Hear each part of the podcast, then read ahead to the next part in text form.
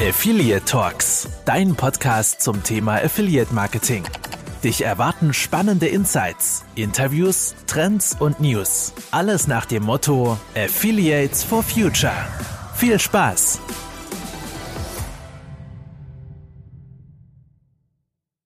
Hallo und herzlich willkommen zur 18. Folge von Affiliate Talks.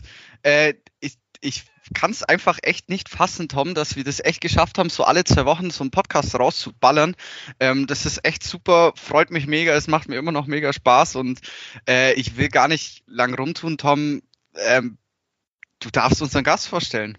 Genau, auch wieder von mir das schnelle Servus und Hi.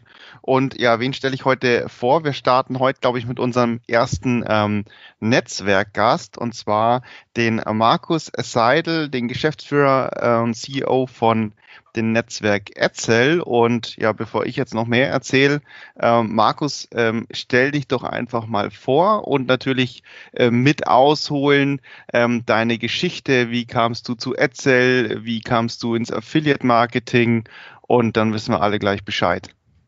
Ja, dann moin in die Runde. Schön bei euch zu sein. Vielen Dank für die Einladung. Puh, stell dich vor. Ähm, wie fängt man da am besten an? Ich mache es mal so, wie ich es mit den Bewerbern mache, wenn wir Bewerbungsgespräche führen. Eigentlich sind wir ein relativ bunter Internetbaukasten mal gewesen. Also ich bin seit 1999 dabei. Also ganz, ganz früh. Das erste Thema war expertenseite.de. Das war im Endeffekt sowas wie gutefrage.net, nur ohne Monetarisierung damals. Also da gab es noch kein Google AdSense und Co.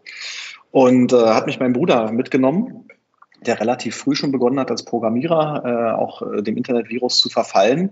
Und nachdem wir eine kleine Finanzierung damals bekommen haben, das war dann so in der Größenordnung 50.000, 70.000 Euro, also ganz, ganz anders als heute von der Größe. Und vor allem hat das Geld damals auch noch ein Jahr lang gereicht, wie auch immer das möglich war.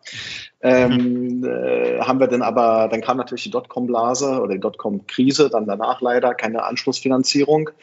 Und dann musste ich erstmal die Schulbank drücken. Das war für meine Eltern ganz gut und konnte anfangen zu studieren. Und 2003 entstand dann bei meinem Bruder die Idee zu Etzel. Mein Bruder ist ein äh, sehr begnadeter Programmierer und sehr intelligent, hat das Netzwerk quasi alleine auch gebaut und hingestellt. Aber meistens ist es ja so, dass Brüder unterschiedlich sind und das war eigentlich auch bei uns der Fall. Das heißt, der eine ist der äh, sehr, sehr clevere Programmierer und der andere ist etwas saleslastiger und redet gerne viel und schnell. Das war dann ich und dann bin ich 2004 dazugestoßen habe dann 50 äh, Prozent der Firma auch übernommen für damals ein Euro. Also ne, da war die Firma noch nicht so groß. Das war, war heute ein ganz gutes Geschäft aus heutiger Sicht. Und als wir dann zusammen 2009 Gutscheine äh, auch gemacht haben, mein Bruder und ich, und gebaut haben, ist Oliver irgendwann aus der Firma ausgeschieden, wo das Ganze ein bisschen größer wurde, weil er da keine Lust drauf hatte. Und dann in dem Zuge habe ich auch die anderen 50 Prozent von Etzel übernommen und darf das dann seit 2010 alleine machen. Ähm, der Gregor unterstützt mich, der Gregor Janik als Geschäftsführer seit seit knapp anderthalb Jahren. Das heißt, ähm, von der Struktur her, wenn man heute bei uns oben rauf gucken würde, es gibt mit Etzel das mit Abstand größte Internet äh, oder das größte Internetunternehmen in unserem Haus. Unternehmen gibt es noch ein paar Immobilienthemen, um die ich mich auch vermehrt kümmere. Und das ist so mhm. die heutige Aufteilung. Das heißt, wir haben einmal ein sehr schnell wachsendes E-Commerce oder Internetunternehmen und auf der anderen Seite haben wir als Mittelständler frühzeitig schon versucht, im Berliner Umland Immobilien äh, zu kaufen. Das hat ganz gut geklappt, haben das vor fünf Jahren noch in eine etwas professionellere Struktur gegossen. Wir sind also zwei Unternehmen mit etwas über 50 Leuten und werkeln hier in Berlin äh, vor uns hin. Sehr, sehr schön. Gab es bei dir dann äh, damals so irgendwie den direkten Wunsch, äh, in die Richtung zu gehen, so online-mäßig, oder ähm, bist du da dann einfach so reingerutscht in das Ganze? Ja, also wie, wie, gesagt, mein Bruder hat mich ja mitgenommen. Mein Vater hatte eigentlich eine klassische Versicherungskarriere für mich geplant äh, und äh, hatte mir da schon einen Ausbildungsplatz besorgt, aber ich habe mich dann durchgesetzt und habe viele Praktikas gemacht und mein Fachabi und dann nebenbei studiert. Und was, wenn das erste Internetunternehmen nicht so läuft, äh, wie man sich das vorstellt und auch die zweite Finanzierung nicht kommt, dann hast du ja trotzdem, kommst du in Berührung mit AdWords, mit Online-Marketing, mhm. mit Blogs und allem, was dazugehört. Und das habe ich mit meinem Bruder dann nebenbei ganz gut aufgezogen. Das heißt, wir waren nochmal ein sehr, sehr großer Amazon SEA oder SEA-Affiliate. Äh, damals gab es noch ungecappte Provisionen beziehungsweise 10% Provisionen auf, auf Artikel bei Amazon. Das war eine ganz gute Zeit, wenn man AdWords und Arbitrage ganz gut beherrscht hat. Und als das Netzwerk kam, wurde es dann auf einmal produktlastiger. Das heißt, du bist dann irgendwann, ich hatte auch ein paar eigene Affiliate-Projekte, weil ich auch sehr, sehr domain domain-affin bin, also sowas wie treppenlift.com und, mhm. und kopierer.de und, äh, und was nicht alles. Ähm, und irgendwann merkst du eben, okay, es gibt ein paar Schnellboote in deinem Unternehmen, die funktionieren ganz gut, aber keins von denen hat eigentlich nachhaltig so richtig stark funktioniert. Und so ein Affiliate-Netzwerk bringt halt eine sehr schöne Breite und auch, auch ganz gute Insights. Und dann war ab 2004 relativ schnell klar, dass es viel, viel mehr Sinn macht, etwas Nachhaltiges aufzubauen, also auch Werte zu schaffen. Das war nicht ganz einfach 2004, weil niemand ja auf Edsel gewartet hat. Und dann sind wir über einen Umweg, also wir mussten dann nochmal woanders einen Job antreten, mein Bruder und ich, mhm. ähm, sind wir aber über einen Umweg im Affiliate Marketing geblieben und kamen dann zu Fandorado, Beate Use, Orion und Co. Das heißt, wir haben 2004 äh, eigentlich wenig Chancen auf dem normalen Markt gehabt, wo gerade große Marken auch erst anfingen, ins Affiliate Marketing zu gehen. Und dann sind wir irgendwie äh, in den ganzen Erotikbereich gelandet, also mit vielen Erotik-Shops, mit vielen Erotik-Advertisern und Publishern. Das war aber für unsere Entwicklung ganz gut. Also wenn man so an Regio-Targeting denkt und an alle anderen Technologien wie Server-to-Server-Tracking, Lifetime-Provision, das gab es damals alles gar nicht im klassischen E-Commerce. Der war sehr, sehr einfach strukturiert. Und dadurch, dass wir einen sehr guten Anwalt hatten, der dieses Erotik-Thema für uns rechtlich aufbereitet hat, also mit Jugendschutz, Jugendschutzbeauftragten und allem drum und dran, hatten wir wirklich eine sehr, sehr gute Chance, mit den ganzen damals führenden Erotik-Anbietern da ein sehr smartes Produkt hinzustellen, was eben vieles konnte, was andere nicht konnten. Ne, also so ein Server-to-Server-Tracking gibt es bei Etzel halt so gefühlt seit Stunde eins. Das ist kein Rocket mhm. Science oder auch Lifetime-Provision. Da waren wir relativ früh. Und wenn man sich das so anschaut, würde ich auch sagen, heute noch sind die klassischen Erotikanbieter in dem Bereich relativ weit vorne. Sehr cool. Aber für einen Euro kann man nicht mehr einsteigen bei euch. Für einen Euro kann man sehr wahrscheinlich nicht mehr einsteigen bei uns und wir sind auch sehr, sehr glücklich, dass wir das hier äh, ohne, ohne, ohne Investor vorantreiben können. Ich habe ja ein paar Sachen oh. verkauft, in der Vergangenheit auch mal 50 Prozent Partnerschaften gehabt. Das macht es im Regelfall leider ja. komplizierter und nicht besser. Na klar. So ist es auch. Also kannst ja auch, kannst du auch auf jeden Fall stolz drauf sein, dass das jetzt auch so läuft und äh, ihr auch den Werdegang gemacht habt, den ihr jetzt macht, weil ich meine, euch kennt man auf jeden Fall als Netzwerk und ähm, für alle Zuhörer da draußen, Tom und ich, wir haben auch Kunden bei Erzähl, deswegen äh, hat es auch sehr gut gepasst. Ähm, dann würde ich dir auch gleich so ein bisschen die nächste Frage stellen, Markus. Mhm. Ähm, kannst du mal so ein bisschen erklären den Zuhörern, wie bei euch so ähm, im Arbeitsalltag wie oder beziehungsweise wie bei euch so die Struktur ist. Ähm, da kann Tom vielleicht auch gerne noch was mehr dazu sagen, weil er ja vorher bei WebGains war.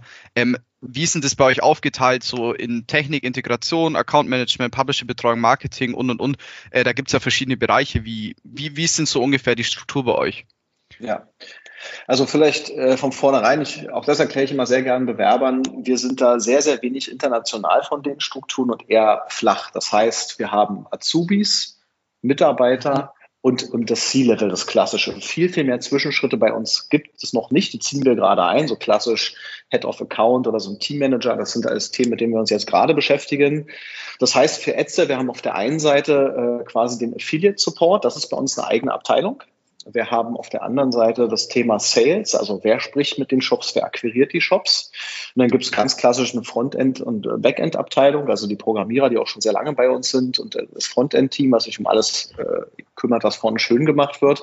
Und dann haben wir eigentlich auch schon die Geschäftsführung mit Gregor und mir. Und daneben gibt es, das ist der Vorteil, wenn man ein paar Unternehmen unter einem Dach hat, daneben gibt es so Shared Services, die wir uns teilen. Also wir haben zum Beispiel ein CTO, der gibt halt die Unternehmensstrategie vor, wie werden bei uns Server aufgesetzt, welche Themen ziehen wir in die Cloud, äh, auf welchen Standards programmieren wir, wie werden Unit-Tests geschrieben und das gleiche gilt für den CMO oder auch eben Themen wie Buchhaltung, die teilen wir uns mit den anderen Unternehmen und damit sind wir eigentlich auch ganz glücklich mit der Struktur. Sehr schön.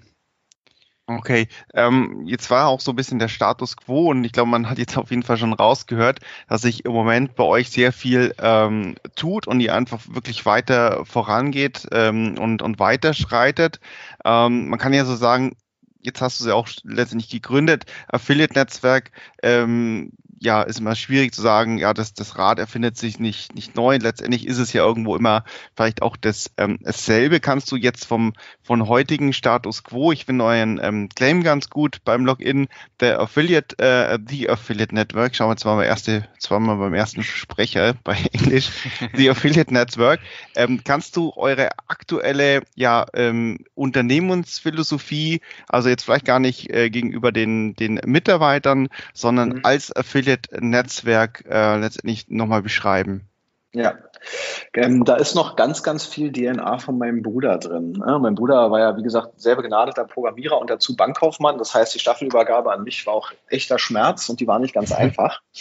Ähm, mein, das allererste, wie AdSense funktionierte damals, waren die Textboxen, die man heute oder früher von Google AdWords kannte, beziehungsweise von Google AdSense.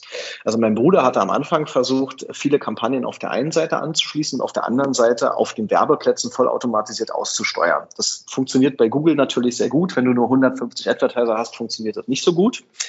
Und dann haben wir eben irgendwann gesehen, was funktioniert und was funktioniert nicht. Also wir haben gesehen, wie unglaublich schwierig es ist, ähm, mit Fraud umzugehen und Fraud richtig zu managen. Wir haben gesehen, brauchen wir einen langen Vertrag, um mit den Advertisern klarzukommen oder reicht ein kurzer Vertrag. Das sind mhm. Learnings. Das ist ja auch relativ besonders. Wie viel Eigentümer von Affiliate-Netzwerken hast du heute schon noch in ihrer aktiven Rolle als Eigentümer. Da gibt es gar nicht so viel. Also Avon wurde verkauft und auch ja, bei allen ja. anderen gab es ziemlich viele Geschäftsführerwechsel. Bei uns haben wir halt jemanden, der sitzt seit 2003 dabei mit mir.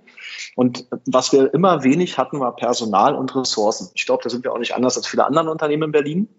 Also haben wir alles versucht, über Technik zu lösen. Also wie wir heute Affiliates zum Beispiel auszahlen, einmal im Monat, ist noch dieselbe Logik, wie sie 2005 oder 2006 gebaut wurde. Und sie kostet mich eine halbe Stunde Arbeit. Also egal, ob wir 500, 1000 oder 5000 Affiliates auszahlen würden, es ist derselbe Vorgang.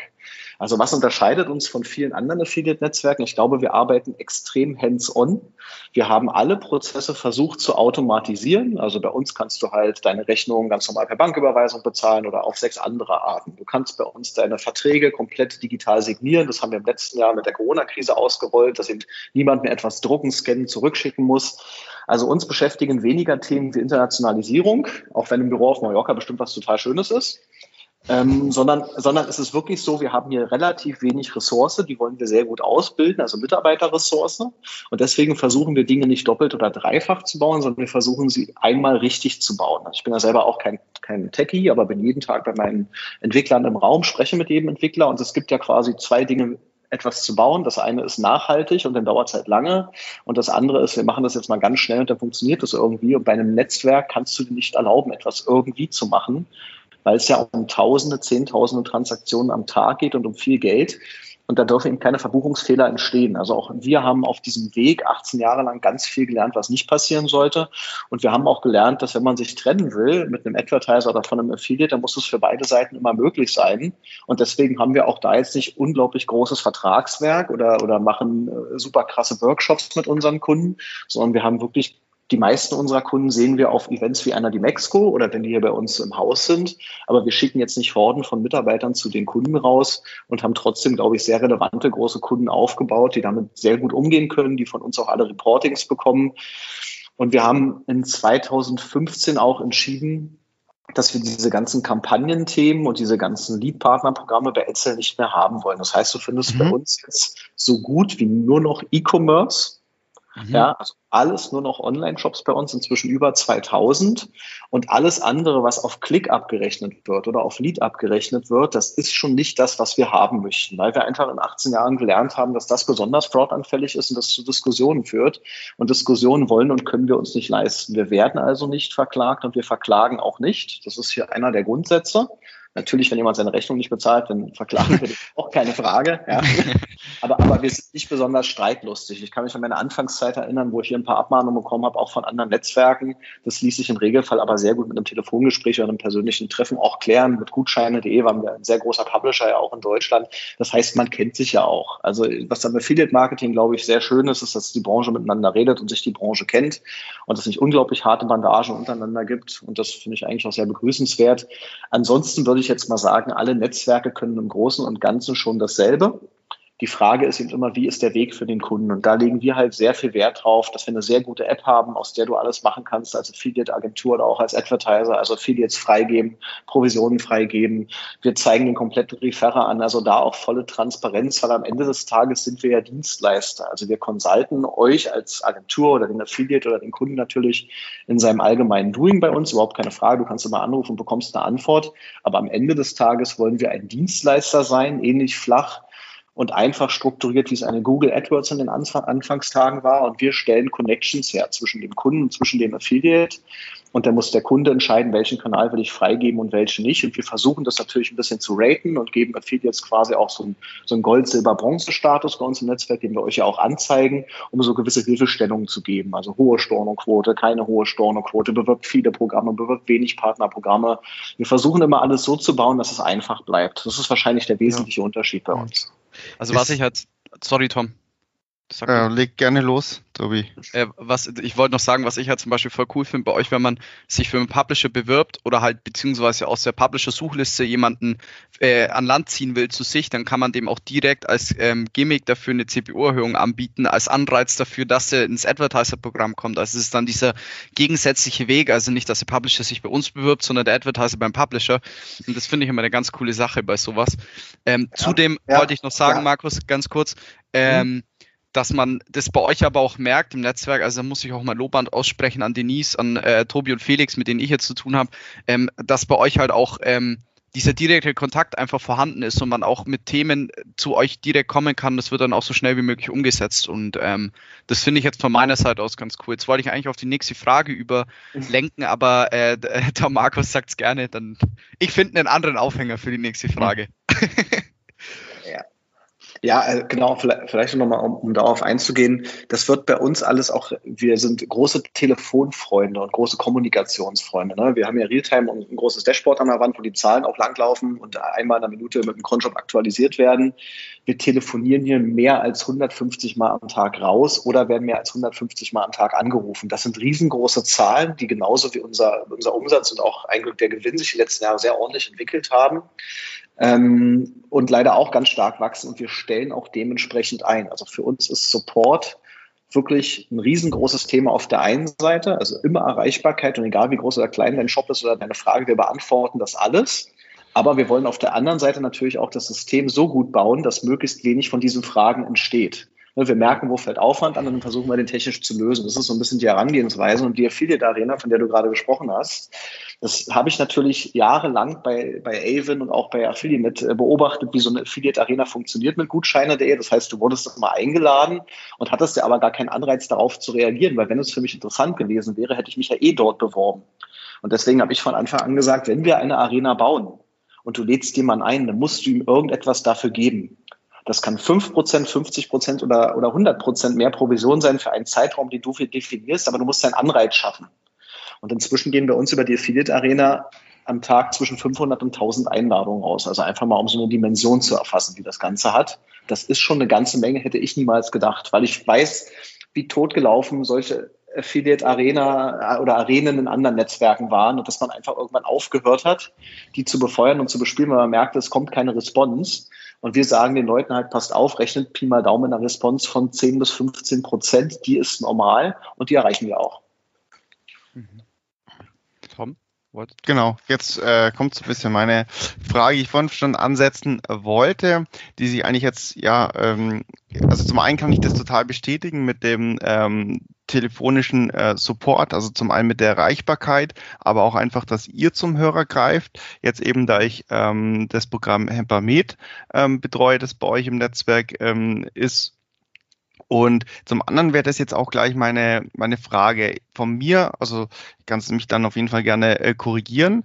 Ähm, was ich auch positiv äh, sehe, ist, dass ihr tatsächlich, ich sag mal, ähm, nahezu jeden Advertiser eine Chance bietet, Affiliate Marketing zu starten. Damit meine ich, ihr schaut jetzt nicht gleich, hat ihr schon ähm, bestimmte Anzahl von, von Unique Users, wie viel Performance ist denn überhaupt schon auf den ähm, Shop letztendlich äh, drauf. Das heißt, ihr, ich sag mal, selektiert ähm, sehr wenig, ähm, werdet natürlich äh, über die Potenziale ähm, letztendlich ähm, da auch beraten und, und, und sprechen ähm, und habt da natürlich sehr viel, ich sag mal, äh, auch vielleicht Nischenthemen oder Nischenbranchen gesagt, nee, wir starten hier das Affiliate-Programm, ähm, um da letztendlich zu schauen, was ähm, passiert. Habt ihr da dann, jetzt kommen so ein paar mehrere Fragen. Zum einen, ist es mhm. sehr bewusst bei euch so ähm, gestartet? Habt ihr dann wirklich im Support dann noch ähm, vielleicht verschiedene ähm, Level? Das heißt hier, ähm, ja, hier werden alle in einen äh, Topf geworfen für den und den Support. Äh, Gibt es doch äh, Key-Accounter? Wie ist da so ein bisschen die Strukturi äh, Struktur bei euch und auch eben die Philosophie in der Advertiser, ähm, ja, und Annahme, wenn auch zu euch Anfragen kommen? Mhm.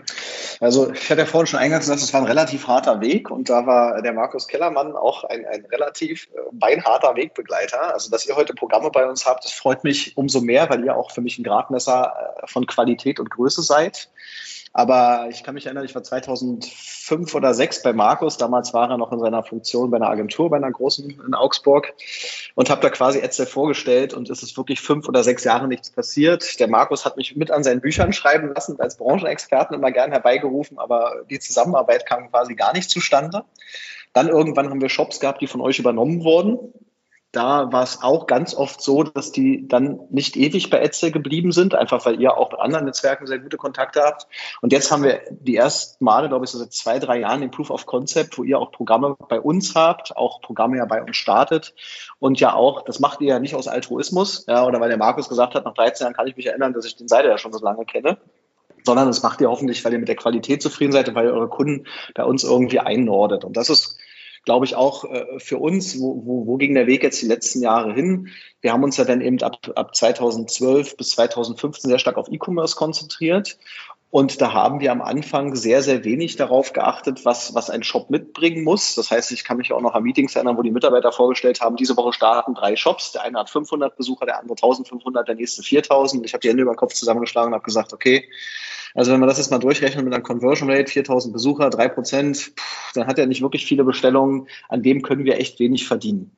Jetzt musst du aber irgendwie einen Eingang finden zu diesem Markt und deswegen mussten wir eben auch das System so hoch automatisieren, dass es überhaupt möglich ist, so viele Shops auch kleinerer Natur zu starten um die auch irgendwie zu maintainen und nicht an dem Betreuungsaufwand zu scheitern. Und da kommt auch dieses Nischenthema und euer Gefühl, glaube ich, so, so ein bisschen her und das ist auch absolut richtig. Wir sind heute kein Nischennetzwerk mehr, aber wir starten unglaublich viele Shops aus vielen, vielen Bereichen. Das heißt, du findest bei uns eine unglaubliche Breite. Und was immer passiert, ist, wenn du eben etwas Neues besetzt, neue Themen und du hast die ersten zwei, drei, vier Shops, dann kommen auch irgendwie die anderen zu dir. Und da sind wir sicherlich ein bisschen anders aufgestellt als eine Avon oder vielleicht auch als eine WebGains. Das sind ja ganz andere Strukturen, auch mit ganz anderen Wasserköpfen. Das ist bei uns sehr, sehr schlank. Also wir haben wenig Management in dem Sinn und viel, viel Hands-on-Mitarbeiter, die sich bei uns kümmern. Ähm, und von daher, wir haben damit keine keine unglaublichen Kosten, die wir irgendwie kompensieren müssen mit sehr, sehr großen Shops. Also bei einer Avon findest du ja gar keinen Eingang mit einem Shop, der 20.000 Besucher im Monat hat und vielleicht ähm, Blumen aus Plaste verkauft oder Grabgestecke. Bei uns findest du so eine Shops schon sehr, sehr viel. Das heißt, wir haben unglaublich viel aus dem Mittelstand. Und meine Philosophie ist ja eigentlich relativ klar. Ich sage, wenn du viele mittelständische Shops kannst, dann kannst du auch die großen. Und das sieht man dann bei Edsel ein Glück auch. Wir haben unglaublich tolle große Kunden, also eine Ulla Popkin, eine Huawei, eine Expert, eine Mindphoto. Das sind ja alles große Brands, die natürlich auch parallel manchmal bei einer Avon oder Webgames laufen. Ganz, ganz viele von unseren Shops laufen aber auch exklusiv bei uns.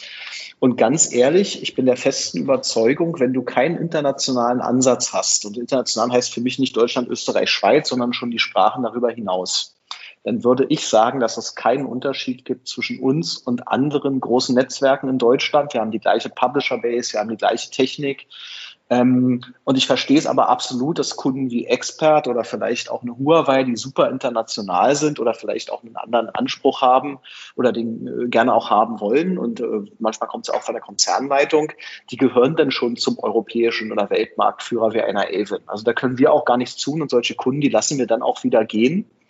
Aber die sind ja irgendwann mal zu uns gekommen und sie sind eben auch zu uns gekommen am Anfang, weil sie eine sehr gute, intensive Betreuung erfahren haben und weil sie bei uns sehr, sehr schnell auch starten konnten. Also es gibt durchaus Kunden, die rufen vormittags an und starten nachmittags bei uns. Und ich glaube, das liegt eben daran, dass wir sehr schlanke Prozesse haben, dass wir für alle relevanten Shopsysteme Plugins haben, weil wir wissen, dass oft das Bottleneck ja auch der Coder ist im Hintergrund der Shopsysteme.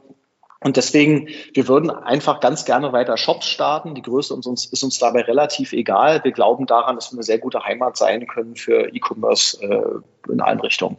Da spreche ich auf jeden Fall aus Erfahrung, dass es wirklich schnell bei euch geht. Ähm, so war das bei Primace damals auch, äh, als wir bei euch gestartet haben. Aber du hast es gerade schon angerissen, ähm, das Thema Publisher.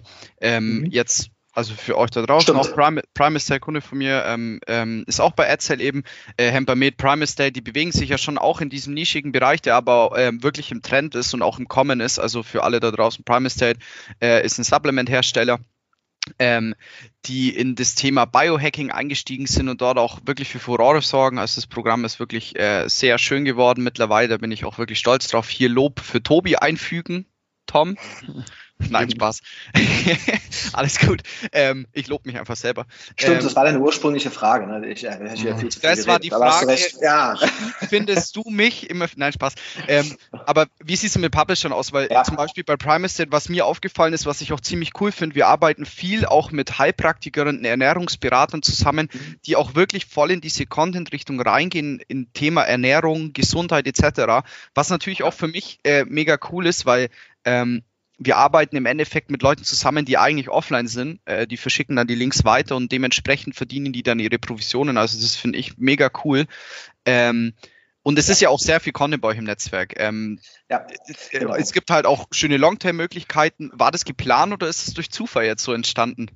Äh, also wir haben ja, wie gesagt, dieses Dashboard an der Tafel und hättest du mich vor zehn Jahren gefragt, ist es möglich, dass man mehr als 100 neue Publisher pro Woche dazu bekommt? Hätte ich dir gesagt, das ist völlig unmöglich und nicht mal der Marktführer hat es in Deutschland.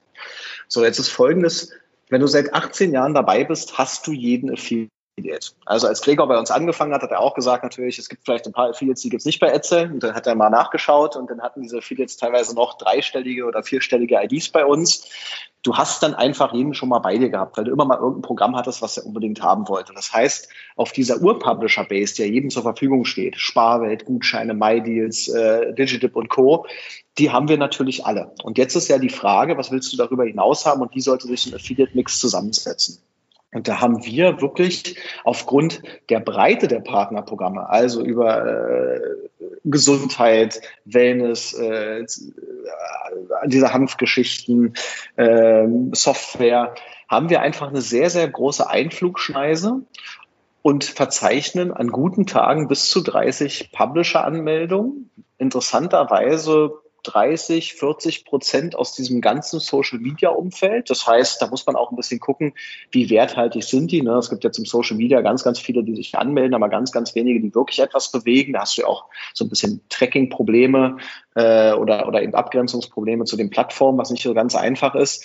Aber das ist definitiv ein Punkt, wo wir sehr viel Zulauf erfahren. Und wenn ich so die, die ich mache das so zweimal die Woche, dass ich unsere, unsere Publisher-Listen durchgehe der Neuanmeldungen, da sind mal sehr, sehr schöne Sachen dabei, wie zum Beispiel so eine Border oder irgendjemand, der eine Digital-Unit hat, die einfach guckt, wie sie Yield-Management betreibt. Also da, da freue ich mich natürlich immer besonders drüber.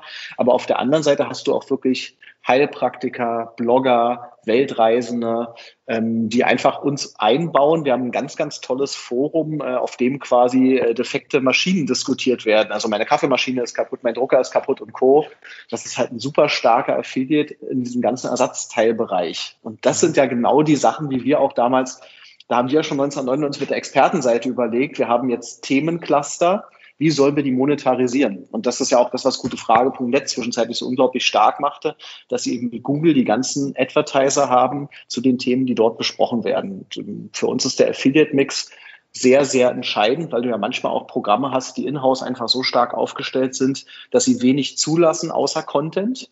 Und denen würden wir ja auch ganz gerne helfen. Und dann hast du auf der anderen Seite Programme, die sagen, wir sind primär gut da drin, aus Osteuropa oder aus China Dinge zu importieren. Das ganze Online-Marketing, das beherrschen wir nicht so richtig gut, haben auch keine Agentur.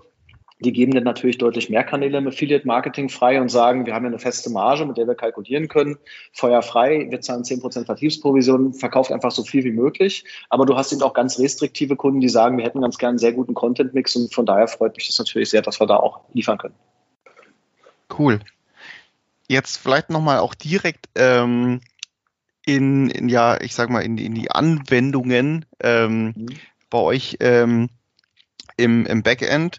Ähm, da ist es ja so, jetzt sprechen wir ganz kurz als Accounter, ähm, dass es ja so ist, wenn du tatsächlich ähm, bei vielen ähm, Netzwerken ähm, ja dich, dich einloggst und da eben Programme betreust und auch arbeitest, dann, ähm, dann gibt's eben hier bei dem Netzwerk eine Geschichte, die einfach da super ist. Einstellen von, äh, was weiß ich, erhöhten Provisionen, automatisiert, Start, Stopp. Dann bei dem anderen äh, ist wieder super, du nimmst den Publisher an, kannst ihn direkt in die Gruppe Provisionsmodell ähm, schmeißen. Mhm. Dann gibt's äh, hier ist die Anle äh, das Anlegen von Gutscheinen und Endkundenaktionen mhm. eigentlich super. Also da hast du ja wirklich ja, da muss ich als Accounter sagen, ähm, da würde ich mir aus liebsten von allen Netzwerken so mal das Beste selber zusammenschustern und von jedem die innovativsten äh, Tools und Anwendungsmöglichkeiten einfach mal zusammenschmeißen. Ähm, was ist denn bei euch vielleicht so äh, Richtung Backend aktuell geplant an Entwicklungen? Kannst du, du da was ähm, verraten, wo ihr gerade so ein ja. bisschen dran seid? Also wir schieben mal so ein bisschen nach hinten, ja. jetzt nicht so die Cookie-Lösungen, äh, sondern wirklich tatsächlich für den ähm, ähm, Affiliate Manager oder für den Publisher tatsächlich in der Anwendung? Ja, also was glaube ich, äh, genau, Cookie können wir gerne nach hinten schieben, das spielt aber natürlich alles etwas mit rein. Wir sehen Internationalisierung nicht als unsere Stoßrichtung und das ist auch kein Thema, an dem wir arbeiten, sondern was wir wirklich ganz, ganz stark arbeiten, ist weiterhin auf der einen Seite Automatisierung und auf der anderen Seite Daten. Der Vorteil als Affiliate-Netzwerk ist, dass du unglaublich viele Daten hast. Also wir wissen ja quasi mobiler, nicht mobiler Traffic. Wir wissen, über welches Device du gekommen bist. Innerhalb der Devices können wir auch nochmal runter auf Versionen gehen oder auf, oder auf, ähm, auf Artikel.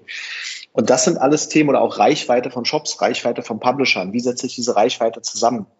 Ich meine, das ist ja man kann sehr, sehr gut extern auch äh, einkaufen natürlich Daten, mit denen man das alles anreichen kann. Also ich wüsste einfach unglaublich gerne viel, viel mehr über den Affiliate oder über den Shop, um auch zu sehen, wie hoch ist vielleicht der Ads-Anteil an dem Shop. Ne? Wie, wie hoch wäre dieser, wenn man noch andere Kanäle äh, aufschalten würde. Ich weiß nicht, ob ihr unser Forecast-Tool kennt. Du kannst bei uns sehr, sehr einfach sagen, ich bin ein Shop, ich habe die Besucher, ich bin im Dachbereich tätig, ich bin exklusiv bei Etzel, nicht exklusiv bei Etzel und ich wähle diese Kanäle aus, Gutscheine, SEA und Co. Und dann können wir dir sehr, sehr genau estimaten, wie viel Umsatz du über Etzel machen wirst, also wie viel mehr Umsatz und wie viel wir ungefähr Anteil an deinen, an deinen Gesamttransaktionen haben werden. Und diese Daten müssen ja irgendwo generiert werden und das ist eben das, wo wir im Hintergrund auch stark dran arbeiten. Wir wollen ich sehe das nicht nur so, dass man ein Produkt sehr, sehr gut machen muss für den Kunden, also für den Affiliate Advertiser und Co., sondern auch unsere Mitarbeiter müssen sehr gut daran arbeiten können. Ja, das heißt, wir wollen schon sehr schnell, wenn ihr sagt, wir hätten ganz gerne die Top 10 Publisher aus dem und dem Segment, dann wollen wir so etwas, die Ansprache sehr schnell herstellen können und im Endeffekt immer das Programm innerhalb der Segmente, in denen es sich bewegt und wo eben quasi auch die Partnerschaften äh, offen sind, sehr, sehr schnell besetzen können. Also bei uns geht es ganz viel um Geschwindigkeit und Convenience. Wir wollen dieses Digitalisierung egal von wo du auf der Welt arbeitest, mit einer App oder ohne äh, Drucker, ohne Scanner, die alle Reportings ziehen kannst, das an dein Warenwirtschaftssystem anbietest, sch schnelle, gute APIs, äh, Real-Time-Data, das sind alles Themen, die uns doch relativ stark beschäftigen. Und wir haben uns dagegen entschieden, das jetzt super breit zu machen und durch Europa zu tingeln, sondern wir glauben, dass wir in dem deutschen Markt eigentlich schon den besten Markt in Europa haben. Da bewegen wir uns auch sehr gerne auch im österreichischen Markt oder im Schweizer Markt. Und deswegen werden wir, glaube ich, ganz, ganz viel in den nächsten 24 Monaten Richtung Produkt machen. Auch unser Frontend wird überarbeitet werden. Ähm, aber da gibt's jetzt nichts, äh, was ich euch direkt schon auf die Nase binden würde. Ähm, wir haben demnächst auch einen neuen Newsbereich, da wird man eine ganze Menge lesen. Also du hast ja auch bei anderen Netzwerken ganz oft einen Newsbereich, wo viel geschrieben wird, was passiert. Das gibt's bei uns nur intern. Also einmal im Monat gibt's quasi eine News und alle Mitarbeiter was wir, wissen, was wir gemacht haben. Das ist total schade, dass wir das nicht nach draußen sagen, weil da stehen wirklich gute Sachen drin. Aber da werden wir in den nächsten Monaten auch etwas transparenter werden und dann werdet ihr da auch über die Dinge lesen. Dann würde ich mal vorschlagen, dann können wir fast in ein paar Monaten nochmal einen Podcast machen und über diese Innovation sprechen. Ähm, Markus, ich habe tatsächlich noch mal eine andere Frage an dich. Äh, ich stelle das jetzt einfach mal so in den Raum. Äh, ich ich sage jetzt ein Stichwort und du sagst einfach dazu, was du dazu denkst. Mhm. Stichwort, äh, der Cookie stirbt aus. Ähm, das kam in letzter Zeit öfter vor natürlich. Das äh, auf jedem Vortrag, auf jeder Messe, wie auch immer, kriegt man das mit. Ja. Ähm, was ist dein Statement zu dieser von uns erfundenen Floskel? Ja, also der, der, der Cookie im Affiliate Marketing stirbt ja ein Glück schon seit zehn Jahren aus. Das ist also so wie das Affiliate Marketing. Genau, so wie das Affiliate, das stirbt schon in 15 Jahren aus. Genau. Und eigentlich sind wir auch alle konsolidiert und es dürfte es nicht mehr geben. Genau. Ähm, ich, ich, ich, war leider, ich war leider nicht schlau genug, den Produkt- und Technikpart an den Gregor abzugeben. Ähm, den habe ich behalten und das heißt, die Cookie-Thematik ist natürlich, die teile ich mir mit dem Gregor. Also jedes Netzwerk, was nicht aktiv daran arbeitet und sich damit beschäftigt, glaube ich, macht eine ganze Menge falsch das ist definitiv die allererste Arbeit, die du zu erledigen hast. Und das Cookie setzen wird immer schwieriger werden. Das heißt, wir reden heute also in einer ganz klassischen Hierarchie, würde ich sagen, wir haben das Third-Party-Tracking, was es irgendwie schon immer gab. Wir haben das äh, First-Party-Tracking, was jetzt eine ganze Menge abfangen kann im ersten Schritt. Aber im Großen und Ganzen müssen wir uns natürlich Gedanken darüber machen, wo geht Tracking in der Zukunft hin. Wenn du es hundertprozentig genau machen willst, dann müsstest du sagen, es wird ein, das Tracking liegt in Zukunft beim Advertiser. Nur er hat halt tracking. oder popkin.de, muss es vollumfänglich beherrschen und attribuiert alle seine Marketingkanäle darüber. Das ist dann klassischerweise ein Server-to-Server-Tracking. Da bist du aber als Affiliate und als Netzwerk darauf angewiesen, was bekommst du vom Advertiser zurück. Mhm. Und das meine ich gar nicht böse, aber ich glaube, dass Netzwerke im Durchschnitt besser tracken können oder besser den Traffic allokieren und einwerten können als der klassische Merchant. Deswegen glaube ich nicht daran, dass wir diese Lösung so gut umgesetzt bekommen oder dass sich wirklich jeder Merchant diese Attribution ins Haus holen will und dir das zurückspielen will, zumal man sagen muss, du weißt ja dann auch nicht, was du zurückgespielt bekommst. Und ich habe ja auch eine Verantwortung, Verantwortung dem Affiliate gegenüber. Also ich will schon relativ schnell sehen, wenn es zu Tracking-Ausfällen kommt. Auch dafür gibt es bei uns ganz normale äh, Prozeduren, wie sowas wieder eingebucht wird oder eingespielt wird. Also wir tracken das sehr genau. Wir sehen auch ja relativ genau, was ist in Summe bei dem Shop los, stimmt unser Anteil daran. Und diese Themen würde ich persönlich sehr ungern aus der Hand geben. Was wird aber definitiv passieren in Zukunft? Tracking wird ungenauer werden. Es ist also völlig natürlich, wenn der Fingerprint-Anteil zunimmt und der First-Party-Cookie zunimmt, weil du ja auch Themen hast wie Adblocker, weil du Themen hast wie Browser, die das Tracking immer schwerer machen. Und irgendwie musst du ja dann immer noch versuchen, den User zu erkennen. Also wir diskutieren auch über E-Tech-Lösungen mit unseren Entwicklern. Das ist definitiv ein Thema, was mich ganz, ganz stark beschäftigt und umtreibt und wo man auch Sorge hat, dass die EU in ihrer Entscheidung unsere Branche nicht genügend berücksichtigt oder bei weitem nicht einschätzen kann, was da dranhängt. Und wenn ich aus meiner Sicht als Nutzer ähm, über das Thema nachdenke, also ich würde ungern ungesteuerte Werbung zu sehen bekommen, aber das ist jetzt mein ganz persönliches Gefühl. Ähm, und ich finde es trotzdem total gut, dass man Herr über seine Daten ist, aber sowas kann man ja eigentlich auch sehr geschickt mit Hashwerten und Co. lösen. Also ich glaube, man muss es nicht so hart spielen, wie es jetzt gerade auch gelebt wird. Und wenn man tiefer darüber nachdenkt, wer ist denn der Gewinner von sowas? Der Gewinner von sowas sind leider Gottes keine deutschen Konzerne. Der Gewinner von sowas sind Facebook, Google und Co. Also ich weiß gar nicht, warum die EU äh, den Gedankengang verfolgt, dass das uns hilft. Das macht alle diese Unternehmen noch viel, viel mächtiger. Und wie sollen dann in Europa große Unternehmen entstehen, wenn wir uns da quasi komplett äh, das, ja. das Standbein absägen. Also ich, ich verstehe es nicht, aber das, ne, da müssen eben Leute, Branchenkenner rein, da gibt es ja auch verschiedene Initiativen, ähm, die wir auch gerne unterstützen. Ich glaube, wir haben da die letzten Jahre einfach auch verpasst, als Gesamtbranche Affiliate Marketing eine sehr gute Lobbyarbeit auch zu leisten, da Geld zu investieren ähm, wie es eben andere Branchen und Konzerne machen. Und der Anteil vom Affiliate-Marketing am Gesamtmarketing-Topf ist ja immer noch deutlich, deutlich zu klein. Und ich glaube, wir sollten da in die Richtung arbeiten, Lobbyarbeit und auf der anderen Seite auch, dass unser Anteil größer wird, weil ich halte Affiliate-Marketing für absolut zukunftsfähig und glaube immer noch, dass es eine ganz einfache, tolle Möglichkeit ist, nachhaltige Partnerschaften aufzubauen, ohne selber wilde Dinge programmieren oder einkaufen zu müssen. Ja, auf jeden Fall. Markus, vielen lieben Dank auf jeden Fall für, für dieses Statement dazu. Ähm, ja. Ich habe tatsächlich noch eine kleinere private Frage. Und zwar ist es ja, also wir, wir kommen jetzt langsam zum Schluss, das ist so die letzte Frage, die ich stelle. Und zwar in den Corona-Zeiten ist es auch ein bisschen schwierig, irgendwie alles wiederholt sich so ein bisschen. Ähm, willst du uns, wir wollen ein bisschen Positivität in das Ganze reinbringen, diese Zeit. Ähm, ich fange mal an, beziehungsweise ich stelle erstmal die Frage, was war so dein schönster Moment in den letzten Wochen? Wir machen das hier bei uns im Team auch ab und zu. Tom, die Frage geht natürlich auch an dich. Äh, ich fange mal an, tatsächlich, ich als begnadeter Fußballer bin ähm, super, wie man bei uns im Schwaben, Schwabenländle sagt, stärrig. Also ich ähm, habe so verkürzte Muskulatur, dass ich jetzt mit dem Yoga angefangen habe, tatsächlich, so komisch wie es klingt, aber ich schaffe es tatsächlich mittlerweile fast auf den Boden runterzukommen. Das war so echt ein sauschöner Moment die letzten Wochen, dass sich da die Arbeit auszahlt. Jetzt könnt ihr euch drum streiten, wer weitermacht. Ich lasse natürlich den Gast den Vortritt. Markus, leg los. Oha. Ja, ja, das ist schwierig, ne? Dein Highlight der letzten Wochen. Also mein Highlight der letzten Wochen, ich bin da leider Gottes wirklich so ein, so ein verkopfter Unternehmer. Ähm, ich vermisse, wir sind hier 50 Leute, die ich teilweise über 20 Jahre zusammengesammelt habe. Und wenn du, wenn du Mittelständler bist, ist ein Unternehmen nicht einfach irgendein Konzern, sondern dann hat es schon irgendwie DNA und man mag sich auch. Ich sage mal zu meinen, äh, wenn ich mit, mit Personalern rede, du könntest mir jemanden schicken, der Outplacement macht und könntest sagen, Markus, zeig auf irgendeinen Mitarbeiter, den du gerne loswerden willst und ich könnte dir keinen einzigen zeigen. Das ist für mich und so muss das auch sein. Also anders könnte ich persönlich auch nicht arbeiten. Und von daher, du hast ja schon gesehen, wie die letzten zwölf Monate die Leute auf den Zahnfleisch gehen. Und egal, ob du Weihnachtsgeld bezahlst und Corona-Prämien, das hilft ja alles gar nicht, weil die Leute können nichts damit machen. Können nicht in Urlaub fahren, ein iPad oder ein Notebook haben sie schon ein vernünftiges. Also du merkst einfach, wie alle Leute so unglaublich äh, im Kopf so unglaublich runter und abgeschliffen sind von dieser Corona-Krise. Und von daher sind meine schönsten Momente eigentlich wirklich wenn die Zahlen runtergehen, wenn das Wetter draußen stimmt, wenn die Leute, äh, wenn du merkst im Status oder, oder die schicken dir ein Bild, dass sie mit ihrer Familie draußen im Wald waren, dass wir irgendwie 15 Grad sind, das klingt total doof, aber wir müssen irgendwie wieder zurück zur Normalität. Und wir haben das immer versucht, hier mit Ärzte auch einigermaßen während Corona durchzuhalten mit Hygienekonzepten, die Hälfte von zu Hause, die Hälfte hier, unter Berücksichtigung, wer hat kranke Eltern oder wer hat vielleicht Familie, kriegt die Kita nicht in die, die Kinder nicht in die Kita. Ich habe ja selber drei Kinder.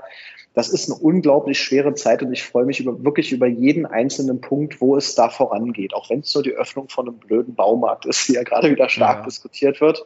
Auf der anderen Seite war ich familiär auch äh, von Corona betroffen und ist auch äh, quasi final. Also mein Vater ist vor kurzem gestorben, auch mit Corona.